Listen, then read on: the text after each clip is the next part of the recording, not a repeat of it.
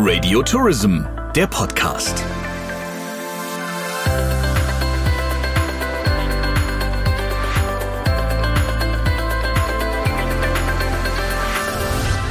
Herzlich willkommen zu einer neuen Folge des Radio Tourism Podcasts. Mein Name ist Jens Zielinski und ja, auch heute sprechen wir über die Pandemie, den Umgang mit Corona, die Krise und den ewigen Kampf mit Covid-19. Wir schauen heute auf die Hotellerie und das gemeinsam mit einem Mann, der innerhalb der Branche als kreativer Vordenker, Visionär und exzellenter Unternehmer gilt.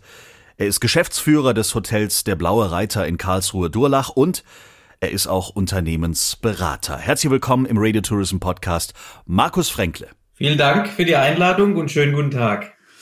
Wir nehmen diese Folge auf, das muss man beim Podcast immer sagen, wenn in Berlin wieder mal über die Verlängerung des Lockdowns oder allgemein über Corona diskutiert wird. Es ist heute der 10. Februar 2021.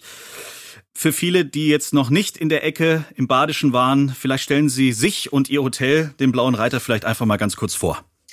Ja, das äh, Hotel der Blaue Reiter aus Karlsruhe-Durlach ist ein Tagungshotel ein Business Hotel. Wir haben 88 Designzimmer und eine Tagungskapazität für bis zu 300 Personen.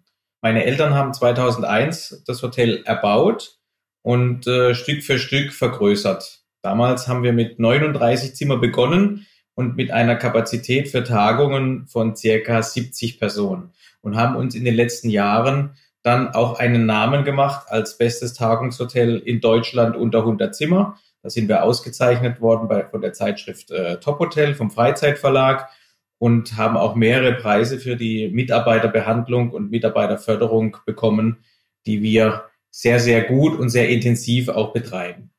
Darüber werden wir nachher nochmal ausführlicher sprechen. Äh, wie viele Menschen sind bei Ihnen im Hotel beschäftigt? Wir haben ähm, immer um die 50 äh, Personen, die sich um Zimmer und Tagung kümmern. Unser Restaurant ist outgesourced. Das macht unser Partner Vogelbräu. Der ist äh, bei uns auch mit im Haus. Deshalb ist unsere äh, Personen- oder Mitarbeiteranzahl bei 50. Kann man momentan in der aktuellen Situation das Wort Auslastung noch in eine Frage einbauen? Also sprich, gibt es sowas wie eine gewisse Auslastung bei Ihnen gerade? Ja, also wir haben tatsächlich äh, keinen Tag geschlossen gehabt aber haben eine Auslastung von circa zehn Prozent. Und da kann man wirklich nicht von Auslastung reden, sondern von einem kleinen Prozentsatz, äh, der noch bei uns im Hotel übernachtet. Wir haben uns deshalb entschlossen, ähm, das Hotel weiterhin offen zu halten, um die ähm, Geschäftsreisenden, die auch wirklich dringend reisen müssen, äh, zu beherbergen, um auch hier die Wirtschaft am Laufen zu erhalten und äh, um private Härtefälle, wie man so schön sagt, äh, zu beherbergen. Das bedeutet, wenn jemand einen Wasserschaden im Haus hat oder es hat gebrannt oder bei Beerdigungen, können wir äh, Gäste aufnehmen. Und das ist für uns als Gastgeber, obwohl es sich nicht rentiert, finde ich sehr, sehr wichtig, dass wir trotzdem Präsenz zeigen und dass wir den Gästen zeigen, dass wir noch hier sind. Ihr Betrieb und auch Sie, das habe ich vorhin schon gesagt, äh, Sie gelten ja in der Branche so ein bisschen als Vorreiter, Vordenker für viele kreative Ideen, neue Ansätze oder moderne Ansätze auch.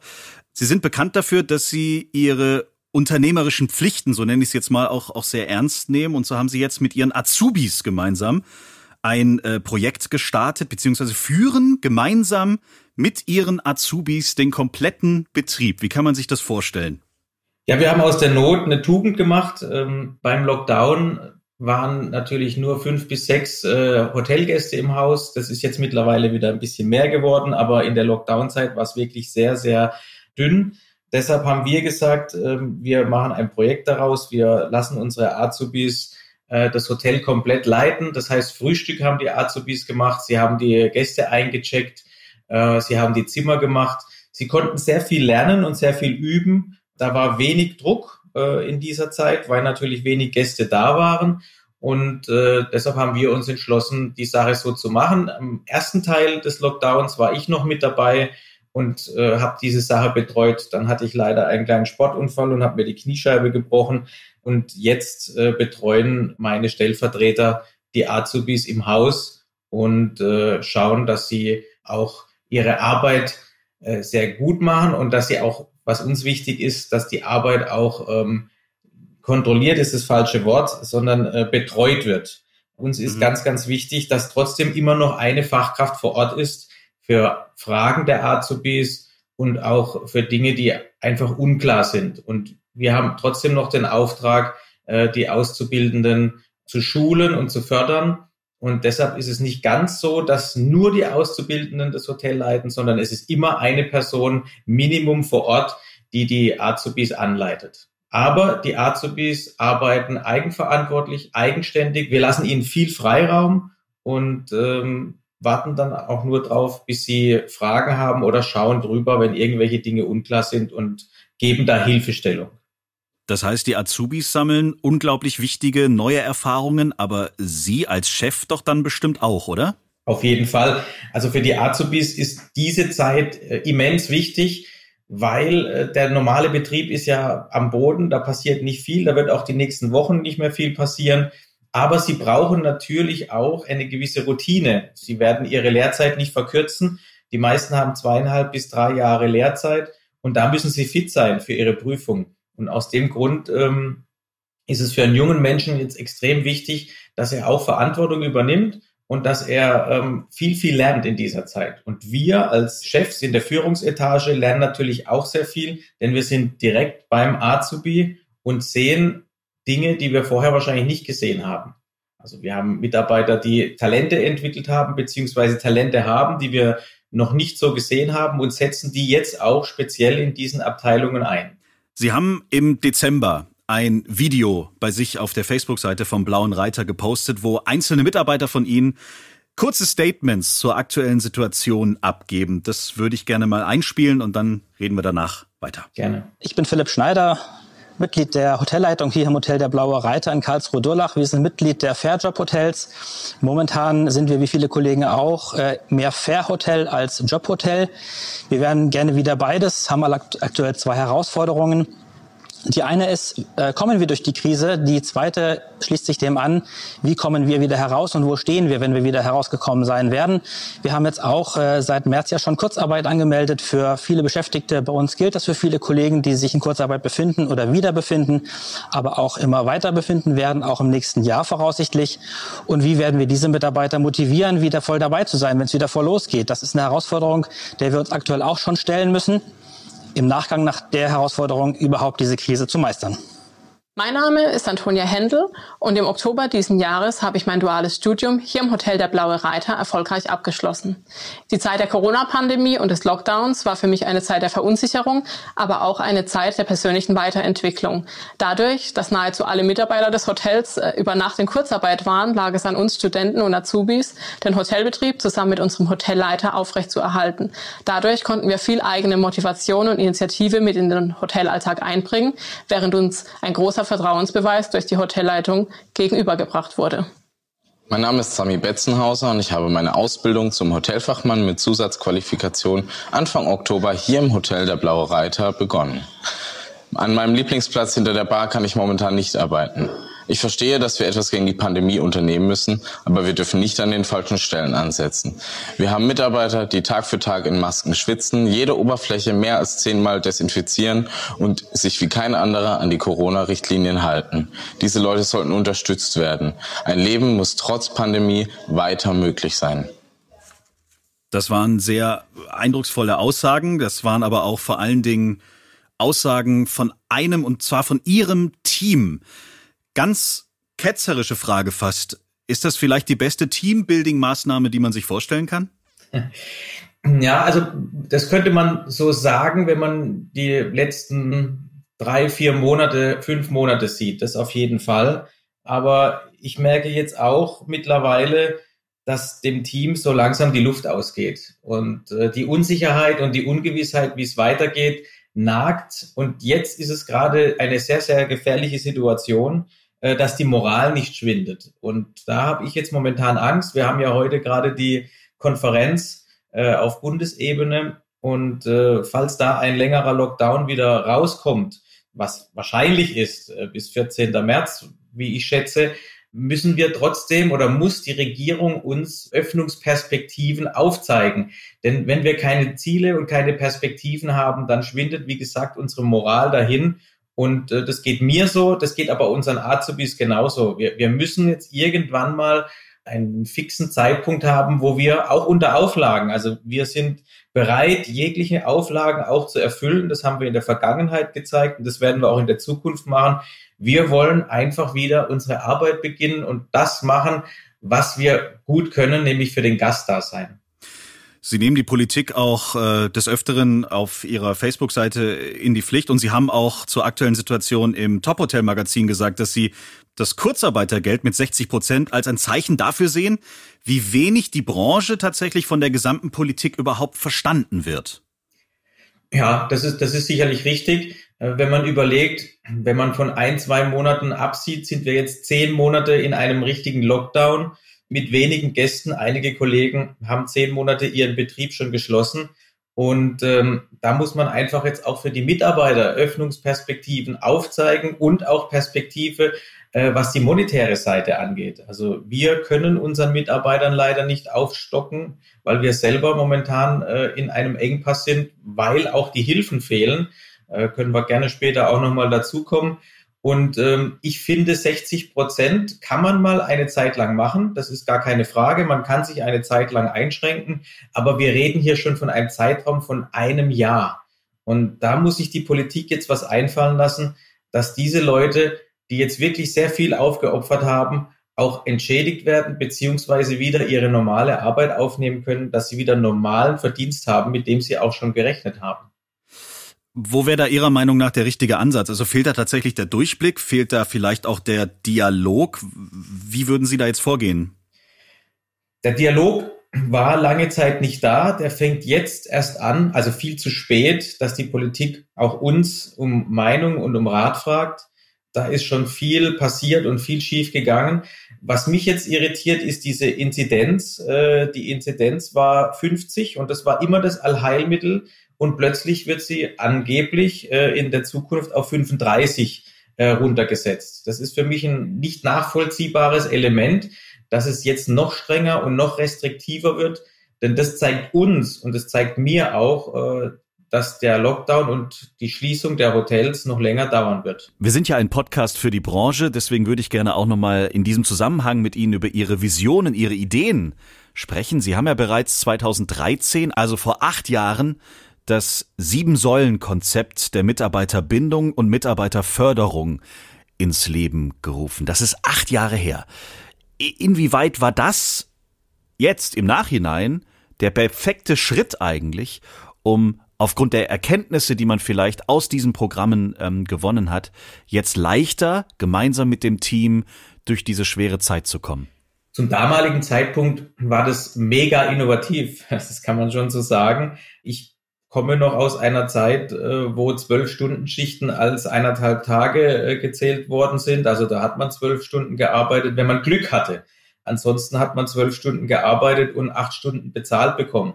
Also in der Hotellerie hat sich in den letzten Jahren sehr, sehr viel getan. Die Arbeitsbedingungen haben sich verbessert, die Löhne sind gestiegen und da haben nicht nur wir, sondern da haben sehr viele gute Kollegen dazu beigetragen, eine gewisse Sogwirkung zu entfalten, dass andere mitziehen, andere Hotels und unsere sieben Säulen 2013, die sind natürlich äh, eingeschlagen bei unserem Team wie eine Bombe. Das, das ist äh, wirklich sehr gut angenommen worden. Und aber auch die Kollegen haben, haben die sieben Säulen sehr gut angenommen und wir haben gemeinsam auch bei Fair Job Hotels, äh, wo ich auch mit im Vorstand bin, versucht, Aufklärungsarbeit zu leisten und zu schauen, dass in unserer Branche bessere Arbeitsbedingungen herrschen. Und ähm, auf die Eingangsfrage wieder zurückzukommen, natürlich hilft sowas, wenn man das schon lange macht und wenn man schon lange was für Mitarbeiter tut, in so einer Krisenzeit äh, sehr gut. Es gab Mitarbeiter, die wollten auf Teile ihres Gehalts verzichten. Das haben wir natürlich nicht gemacht, aber da sieht man auch, wie sehr der Zusammenhalt unserer Mitarbeiter auch gegenüber der Geschäftsleitung, auch gegenüber meiner Familie ist. Wir haben sehr viel gegeben die letzten Jahre und die Mitarbeiter geben uns im Moment auch sehr viel zurück. Und ich denke, wenn wir wieder aufmachen können, werde ich oder werden wir vom Hotel der Blaue Reiter ein, ein super motiviertes Team vorfinden, das sich freut, Gäste wieder bewirten zu können. Wir erinnern uns an Aussagen von verschiedensten Politikern, aber auch von Herrn Altmaier, dass äh, Gelder fließen werden, dass Unterstützung aus Berlin sozusagen äh, ganz einfach, unbürokratisch sofort bei den jeweiligen Menschen und bei den Betrieben landen wird. Inwieweit ähm, sind Sie denn da mit der Leistung in Berlin zufrieden, um es mal vorsichtig zu fragen? Ich muss mich da auch ganz schwer zurückhalten, äh, um, um nicht die falschen Worte zu finden. Wir haben ein Thema, dass diese Versprechungen, die da gemacht worden sind, überhaupt nicht eingehalten worden sind. Und wenn ich als äh, Geschäftsmann so viele Versprechungen machen würde in der freien Wirtschaft und so wenig einhalten würde, dann würde ich in keiner, in keiner Branche Fuß fassen und würde auch äh, keinen Job haben. Also für mich ist es ein Totalversagen, aber nicht nur von Altmaier, sondern auch von Scholz. Äh, beide Politiker haben sich hingestellt und haben Hilfen versprochen. Bei uns im Hotel ist es so, dass wir über eine Viertelmillion, weit über eine Viertelmillion äh, Hilfszahlungen noch ausständig haben, die wir momentan mit Krediten und mit Rücklagen vorfinanzieren müssen. Und äh, das ist meiner Meinung nach ein Versagen der Politik, dass sie auch einen gesunden Betrieb wie uns, der auch mal eine Krise überstehen kann, schwerwiegend gefährden. Haben Sie ein Gefühl oder wissen Sie, wann, wann das Geld kommt? wenn, wenn man Scholz und Altmaier glaubt, äh, im Januar, aber jetzt schon vor, vor einem Monat. Nein, es, ich glaube, ich glaube tatsächlich, dass es diesen Monat kommen muss wenn es diesen Monat nicht kommen sollte, wäre es eine Farce, denn dann werden auch gesunde Betriebe ganz schwer in Schlingern kommen und äh, es wäre eine fahrlässige Geschichte und spätestens dann müssten die beiden ihren Hut nehmen. Kommen wir nochmal zur Aktualität. Äh, ein Kollege von Ihnen, Dietmar Müller-Elmau, ähm, der Chef des Fünf-Sterne-Hotels Schloss Elmau, hat heute in einem Interview gesagt, ich zitiere, Angesichts der Corona-Mutation ist das Risiko, dass viele Menschen sterben werden, viel zu hoch. Lieber eine Woche länger zu und 100 Menschenleben retten, als jetzt die Hotels wieder öffnen. Ich glaube, ich weiß Ihre Antwort oder Ihr Statement dazu schon, aber gehen Sie damit? Gut, die Ferienhotellerie hat eine, eine ganz andere äh, Art zu arbeiten. Die Ferienhotellerie ist geschlossen die können gar nicht arbeiten. Für uns ist es so, dass wir schon die ganze Zeit arbeiten. Wir können ja für Geschäftskunden offen haben. Wir haben die Hygienekonzepte. Wir sehen, dass es funktioniert, natürlich bei einer kleinen Belegungszahl. Aber wir haben so viel Platz geschaffen, dass es auch funktionieren kann, wenn wir mehr Gäste haben. Und für mich ist es wichtig, so schnell wie möglich wieder öffnen zu können. Denn ich meine, unser Lockdown geht jetzt schon mittlerweile sehr, sehr lange. Man kann darüber diskutieren, eine Woche mehr oder weniger, dass es auf die nicht ankommt. Da gebe ich ihm sogar recht. Aber wenn man über längerfristige äh, Lockdowns oder längerfristige Schließungen diskutiert, was ja auch schon momentan kursiert, da bin ich überhaupt nicht mit einverstanden und das kann ich auch nicht nachvollziehen, dass Branchenvertreter oder dass äh, Kollegen einen längeren Lockdown fordern als den, den wir jetzt schon haben. Denn äh, jeder Tag kostet uns auch ja Mitarbeiter und Geld. Was glauben Sie denn, was am Ende dieser Pandemie wirklich auf dem Zettel stehen wird? Also wie wird es der Hotellerie in Deutschland gehen? Die Ferienhotellerie wird sich sehr schnell erholen. Und äh, ich spreche auch mit vielen Kollegen, dass die, äh, sobald man wieder aufmachen kann, eine recht gute Buchungslage haben. Natürlich nicht optimal. Wenn man von gut spricht, äh, kann man natürlich nicht vergleichen mit den Zahlen von 2019. Aber sie werden eine schnellere Erholung widerfahren als die äh, bei den Tagungshotels. Bei uns wird es länger dauern. Wir werden sicherlich einige Tagungen haben, vielleicht sogar die gleiche Anzahl wie früher auch, nur mit weniger Personen. Und wir machen natürlich auch über die Personenzahl unseren wichtigen Umsatz. Und wenn die Personenzahl dann nur äh, die Hälfte ist, dann haben wir auch die Hälfte weniger Umsatz. Also ich gehe davon aus, dass wir nochmal ein schweres Jahr 2021 haben und äh, ohne eine flächendeckende Impfung werden wir auch 2022 am Anfang noch Probleme bekommen. Abschließende Frage, Herr Fränkle. Ähm, wenn in Zukunft bei Ihnen im Hotel das Telefon klingelt und das Sekretariat von zum Beispiel Herrn Altmaier möchte ein Zimmer buchen, bekommt er ein Zimmer? Er bekommt eins, aber nur unter der Prämisse, dass er mit mir ein Gespräch führt und es kann länger gehen und ist sicherlich sehr unangenehm. Wunderbar. Dann äh, hoffe ich eigentlich, dass dieses Gespräch mal stattfinden wird, weil da wäre ich dann gern Mäuschen und würde gerne zuhören. Vielen Dank, dass Sie sich die Zeit ich genommen haben. Ich würde es mir auch sehr wünschen. Ja. Dann gucken wir mal, was passiert. Vielleicht hat er uns ja auch äh, zugehört. Viele Grüße nach Karlsruhe Durlach und weiterhin alles Gute und bleiben Sie vor allen Dingen gesund. Super, vielen Dank, Sie auch und an alle Hörer. Vielen Dank und auch gesund bleiben. Radio Tourism, der Podcast. Mehr Infos zu Radio Tourism, der Audioagentur für die Touristik, finden Sie auf radiotourism.de.